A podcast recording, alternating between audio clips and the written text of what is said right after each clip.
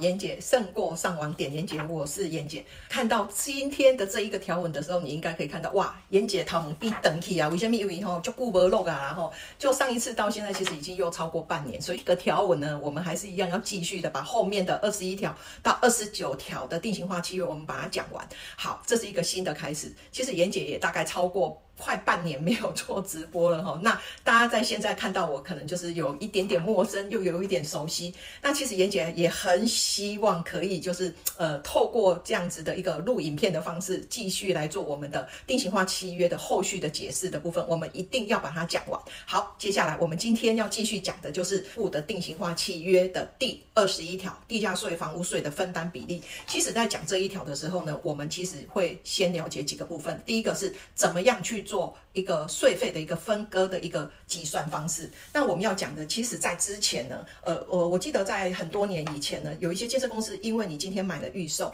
那因为就是时间比较长，他为了不要负担土地的一个税金的部分，他会在在一个年度的部分去做一个税费的一个分割，就是我先归合理按那个地价税按的合理来调。那你说合理吗？当然有合理也不合理。合理的部分就是啊，至少我也拿到了土地的一个移转的部分，我可以先拿到土地所有权。但那但是这个前提之下，就必须是他建设公司在土地的部分，他没有借款，他才可以做这个动作。那以目前来讲，这所谓的先移转土地的部分，这一个部分事实上是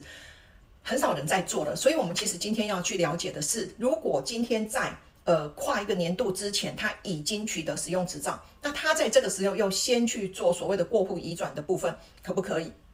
当然可以啊。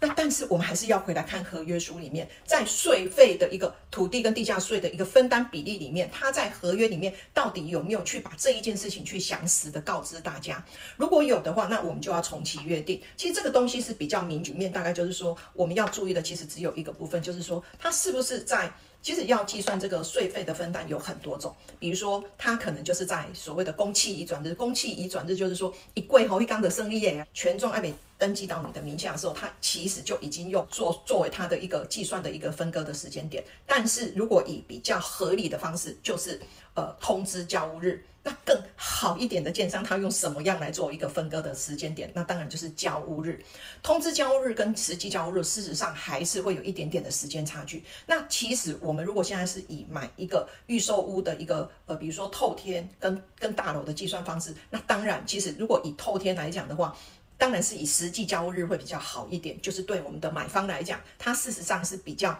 靠不良心没啦哈。那如果说他今天是用交屋日哦，就是这个。通知交屋日来去做一个时间的分割点，其实我也觉得这个也没有什么过分的地方啦。但是就是说，如果他今天是一个非常量体非常大的建设公司，那当然他一的息误差那么一点点，然后因为加起来哈也是一堆钱然后，所以我要跟各位讲，就是说，其实我们要去注意这个税会分担的一个分水岭，就是说，没有去计算以哦买方跟卖方负责的一个。呃，权利范围的话，那我觉得这个东西就是重启约定。那当然，我们可不可以谈？有些地方真的是有一些费用的部分，真的都是谈出来的。所以，妍姐也希望大家，如果在税费的计算方式有任何的疑虑，欢迎你们来找妍姐。那怎么找妍姐？小老鼠心底一二三，欢迎提问。